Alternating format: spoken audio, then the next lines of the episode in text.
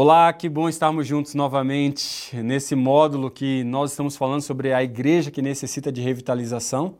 No nosso último encontro, nós conversamos como ajudar as igrejas a inclinar e não a reclinar e declinar, e como elas podem viver à altura do seu ideal num claro movimento de multiplicação. Né? Na conversa de hoje, nós vamos articular um pouco sobre as ações para a mudança de postura da cultura do líder da revitalização. Vamos mostrar como a tensão dos 80, ou o que a gente chama de o ciclo da besta, ela é comum nas igrejas né, que estão com a cultura de escassez e também manutenção. Então eu gostaria que você fizesse uma lista, né, pensasse, para a gente abrir a discussão sobre esse assunto, eu gostaria que você fizesse uma lista das igrejas mais influentes que você conhece. Aquelas igrejas que para você são as mais tops, as melhores igrejas. Essas igrejas provavelmente estão fazendo coisas notáveis e influenciando positivamente o reino de Deus. Mas eu gostaria de fazer algumas perguntas para você já começar a pensar sobre essas igrejas. Né? Quantas dessas igrejas que você está eh, é, listando aí Quantas dessas igrejas que você está pensando nesse momento, né, que são as boas igrejas, quantas delas estão se multiplicando em outras igrejas de uma maneira até radical? Né? Quantas estão enviando mais pessoal do que, na verdade, elas estão mantendo nos prédios?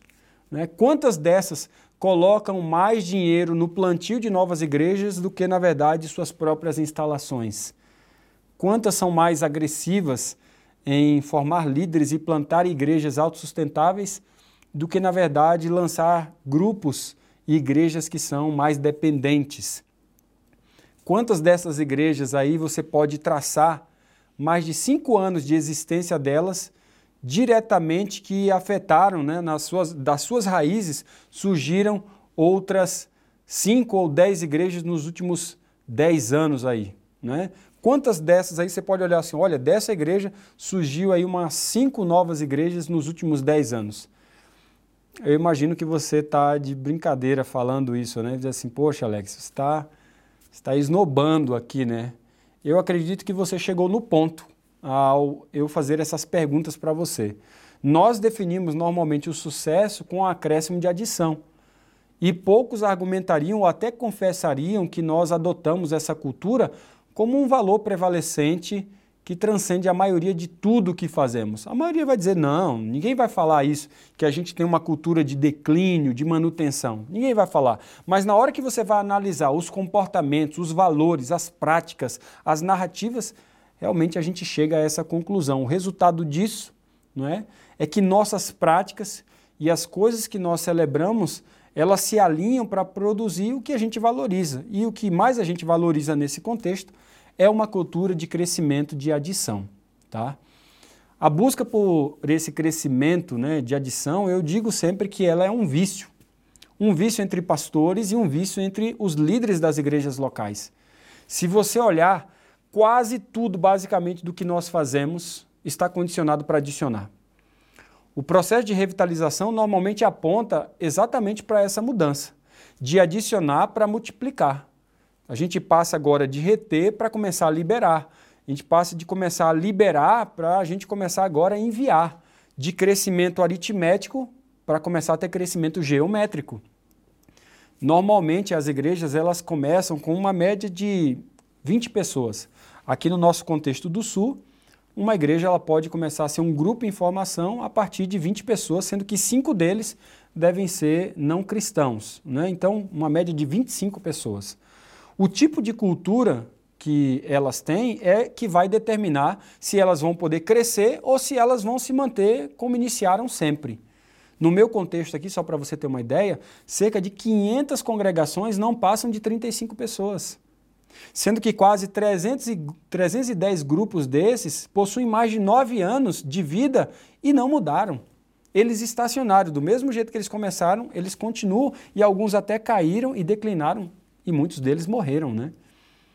Será que o que aconteceu para essas congregações elas não darem um impulsionamento para o crescimento? A gente tem que se perguntar isso. a gente tem que se perguntar por que, que essas congregações, e não são poucas, 500 congregações, que dá quase um quarto da, das congregações do nosso contexto aqui, elas não crescem, não se desenvolvem a ponto de se tornarem uma igreja organizada na secretaria das igrejas. Elas não passam de grupos em formação há mais de nove anos. E isso tem que levar a gente a se perguntar o que, que está acontecendo com a maneira como a gente planta a igreja, mas o que, que está acontecendo com as nossas igrejas estabelecidas.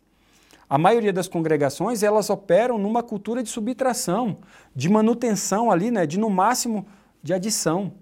E para elas, pensar em multiplicação é algo basicamente muito distante, até utópico demais para muitas dessas congregações.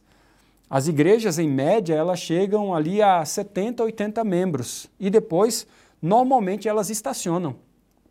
Aqui no meu contexto, 73% das congregações, das igrejas, não ultrapassam essa quantidade. Elas estão lutando para crescer e quando chegam nos 70, 80 membros, elas estacionam e daí em diante é para declínio.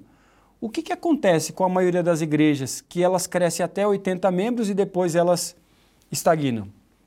Boa parte das igrejas hoje, elas não consideram essa, essa, essa tensão que envolve a linha dos 80 membros. E o resultado é um alto índice de igrejas que não são autossustentáveis, que não são autorreplicáveis e que, não ter, e que, ao meu ver, terão muita dificuldade de serem do seu próprio contexto, de serem autóctones, de serem missionárias e assim por diante. Quando se inicia a plantação de uma igreja, só para que você saiba, ela começa normalmente com poucas pessoas.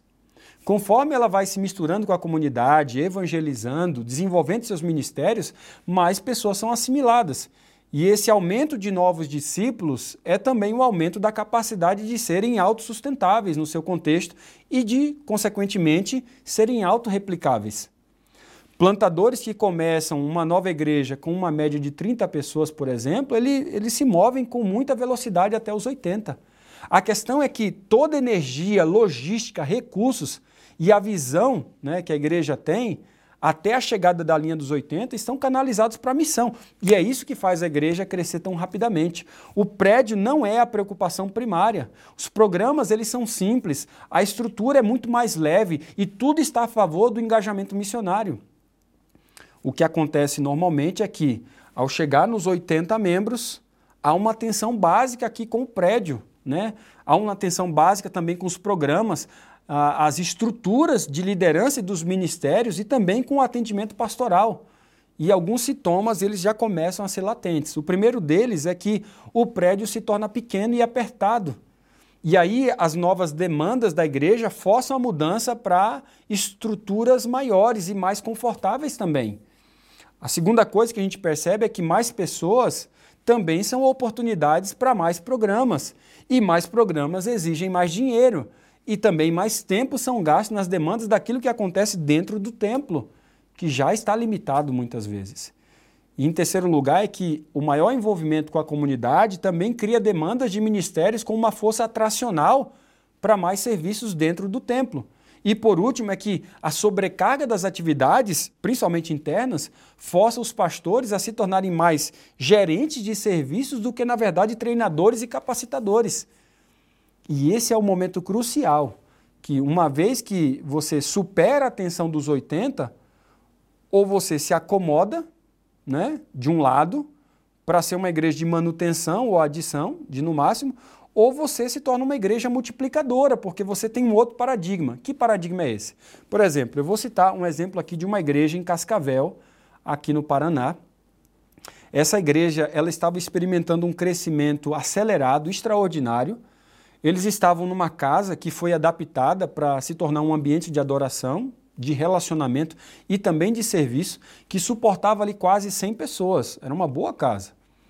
A igreja estava crescendo, e eles conseguiram, assim, de uma forma extraordinária, manter o investimento do recurso na missão, uma vez que a associação ajudava no pagamento do aluguel da casa. À medida que, que as pessoas eram assimiladas, mais recursos eram colocados na evangelização e no envolvimento da comunidade. E essa liberdade para investir a maior parte dos recursos na missão possibilitava, é claro, uma, uma maior assimilação de novos discípulos.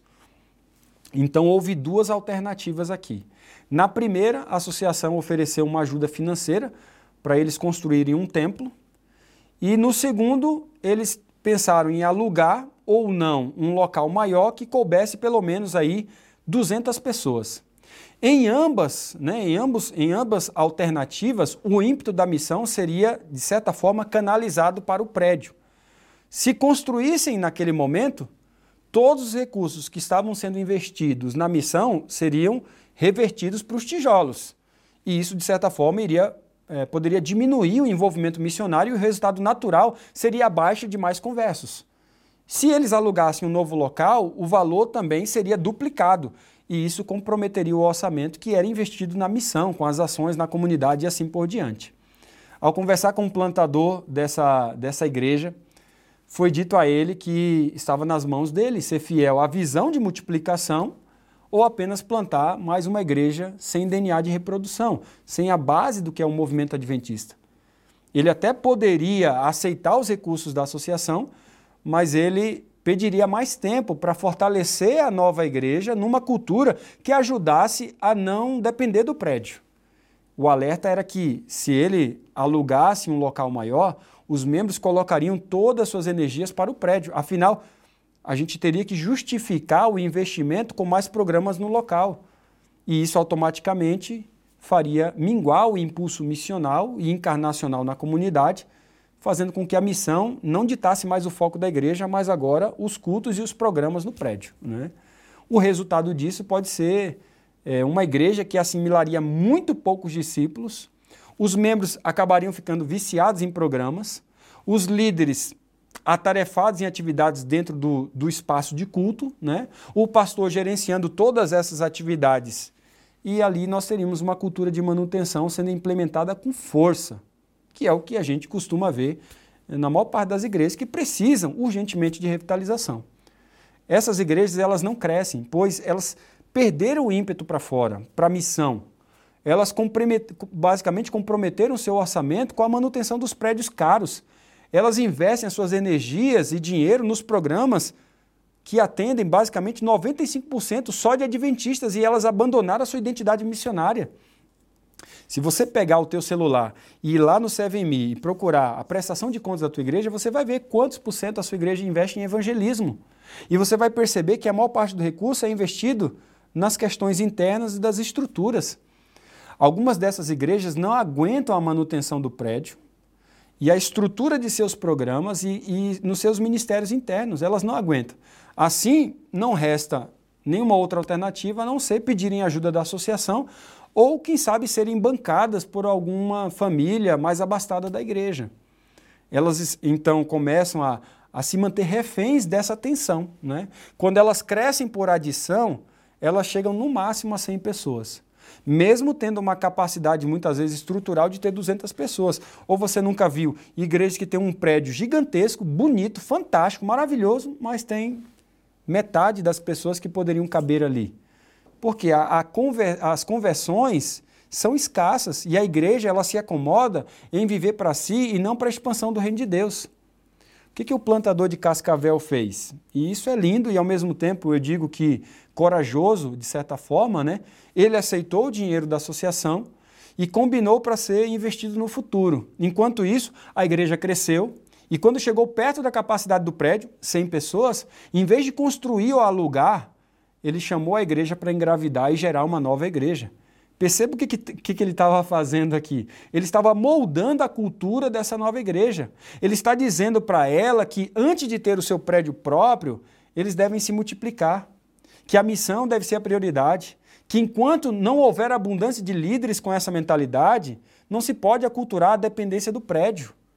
Que os recursos que se tem devem ser investidos na missão e foi o que exatamente ele fez.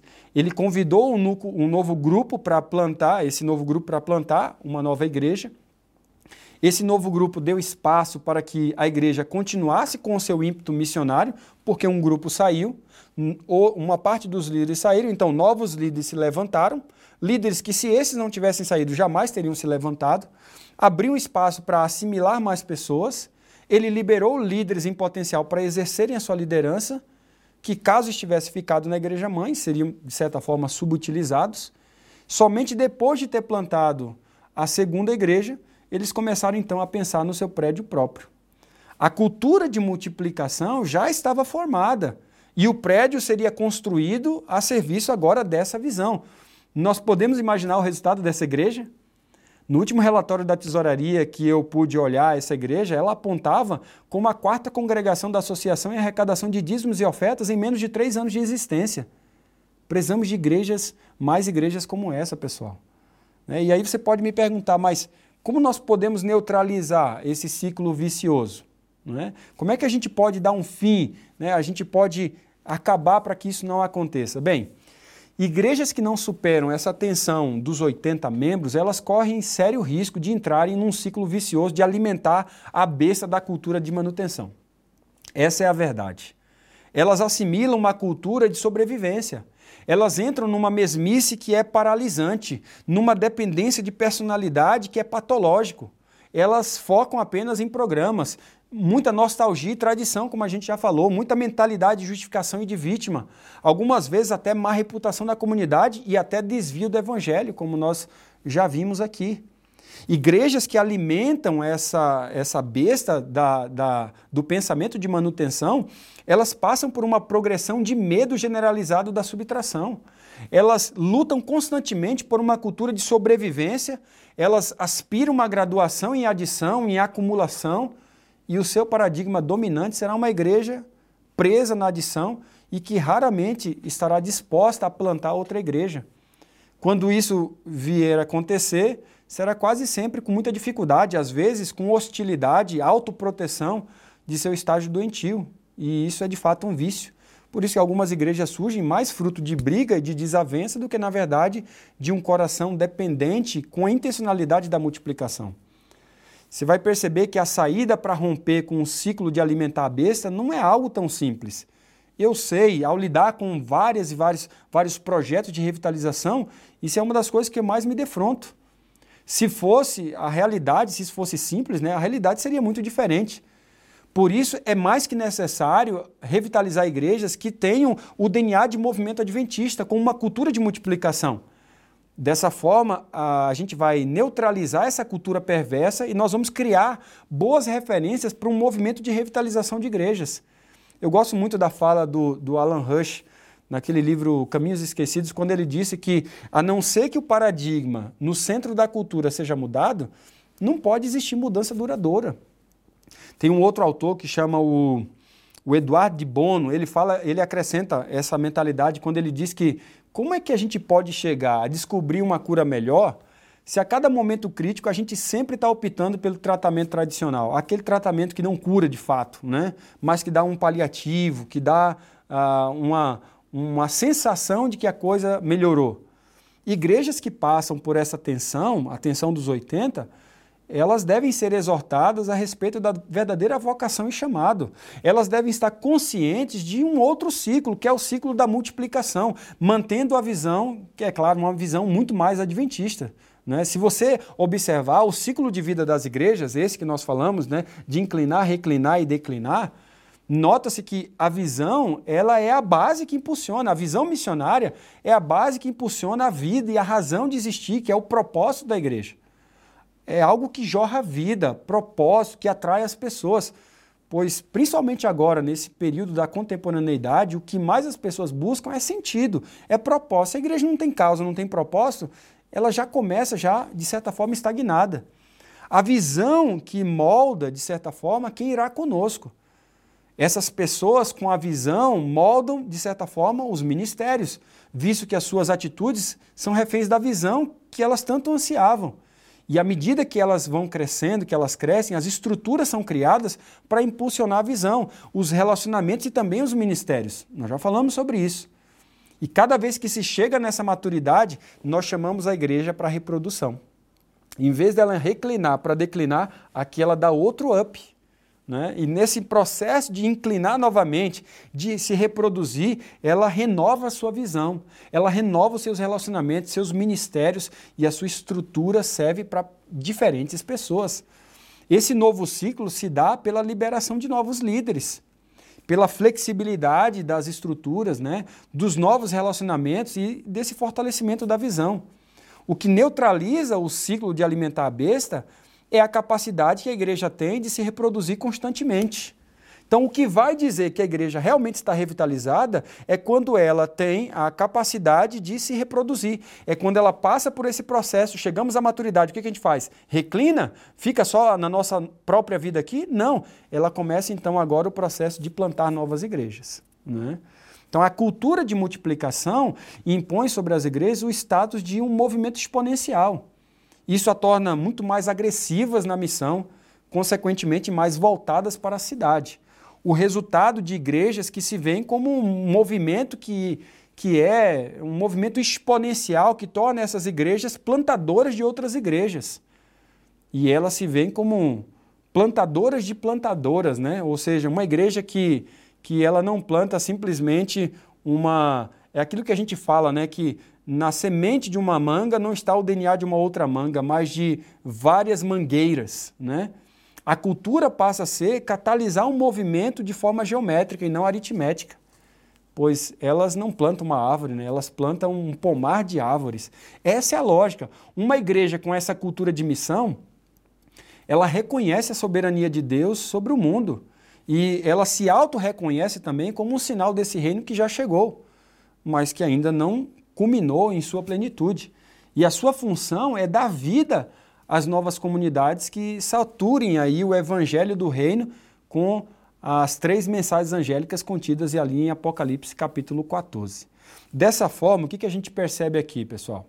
A gente percebe o seguinte, que líderes revitalizadores, ou líderes que passam por esse processo da revitalização, eles assumem uma postura que dá brilho, paixão, fogo, que contagia outros a se perguntarem o que está acontecendo com essa igreja. Essa igreja está mudando, essa igreja está envolvida missionariamente, essa igreja, os relacionamentos são gostosos, essa igreja tem muitos ministérios, essa igreja, a estrutura dela está aberta todos os dias da semana para servir a comunidade. E as pessoas dizem, nos conte isso, compartilhe conosco. Nós percebemos que revitalizar igrejas para que se tornem multiplicadoras desenvolve pelo menos seis posturas comuns nos líderes. Primeiro, os líderes se sentem autorizados por Deus não para ser refém de um ritmo não bíblico, mas de um ritmo inspirado, de um ritmo que seja bíblico na sua essência. E o ritmo bíblico é isso que nós temos falado até aqui. Por favor, não permita que a sua liderança esteja refém de um processo não bíblico, de um ritmo não inspirado. Segunda coisa, os líderes são chamados a ter uma postura de viver o propósito de Deus ao máximo, baseado nos seus dons, nas suas vocações. Quando a gente pegar aí Efésios capítulo 4, isso vai se tornar muito mais claro para você. Viver o propósito de Deus é o sucesso. Sucesso não é alcançar o que eu acho que deve ser bom, mas é viver o propósito de Deus na minha vida e na vida da igreja. Uma outra postura dos líderes revitalizadores é incorporar a nossa família no processo da vivência do reino de Deus. É impossível ver um líder que está engajado no processo da revitalização e a sua família está contra isso, ou a sua família não está a favor, não apoia, não está junto no processo. Isso se torna muito mais difícil quando você tem que fazer a revitalização sem o apoio da sua família. Incorporar a minha família no processo de vivência do Reino de Deus é fundamental para que uma postura de revitalização aconteça. Aliás, um dos elementos para uma liderança forte é que a sua casa está de acordo e vivendo as lógicas do reino. Outra coisa é quando a gente tem líderes que vivem centrados no Evangelho. E eu digo isso porque são líderes que não são orgulhosos, são líderes que também não têm uma baixa autoestima, que ficam dependendo de elogio o tempo inteiro, ficam dependendo de bajulação a todo instante. Líderes que eh, não podem ser contrariados, porque senão ficam de biquinho. Eu estou falando de líderes que são centrados no Evangelho.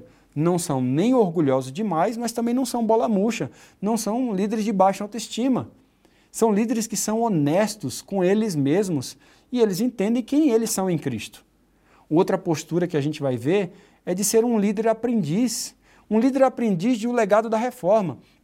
Quando você olha o legado da reforma, você vai ver que a, o legado da reforma é a eclesia sempre reformada, né? ou seja, a igreja sempre sendo reformada. Por quê? Porque esse líder é um líder aprendiz, ele está sempre aberto para ser mudado por Cristo, pela igreja, por tudo aquilo que está ao seu redor.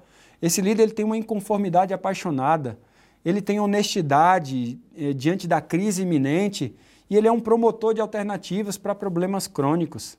Eu estou falando de líderes que têm uma postura baseada em valores, baseada em narrativas do reino de Deus, comportamento de multiplicação, algo que altera, de certa forma, né, a maneira de pensar, de conversar, de praticar o ministério.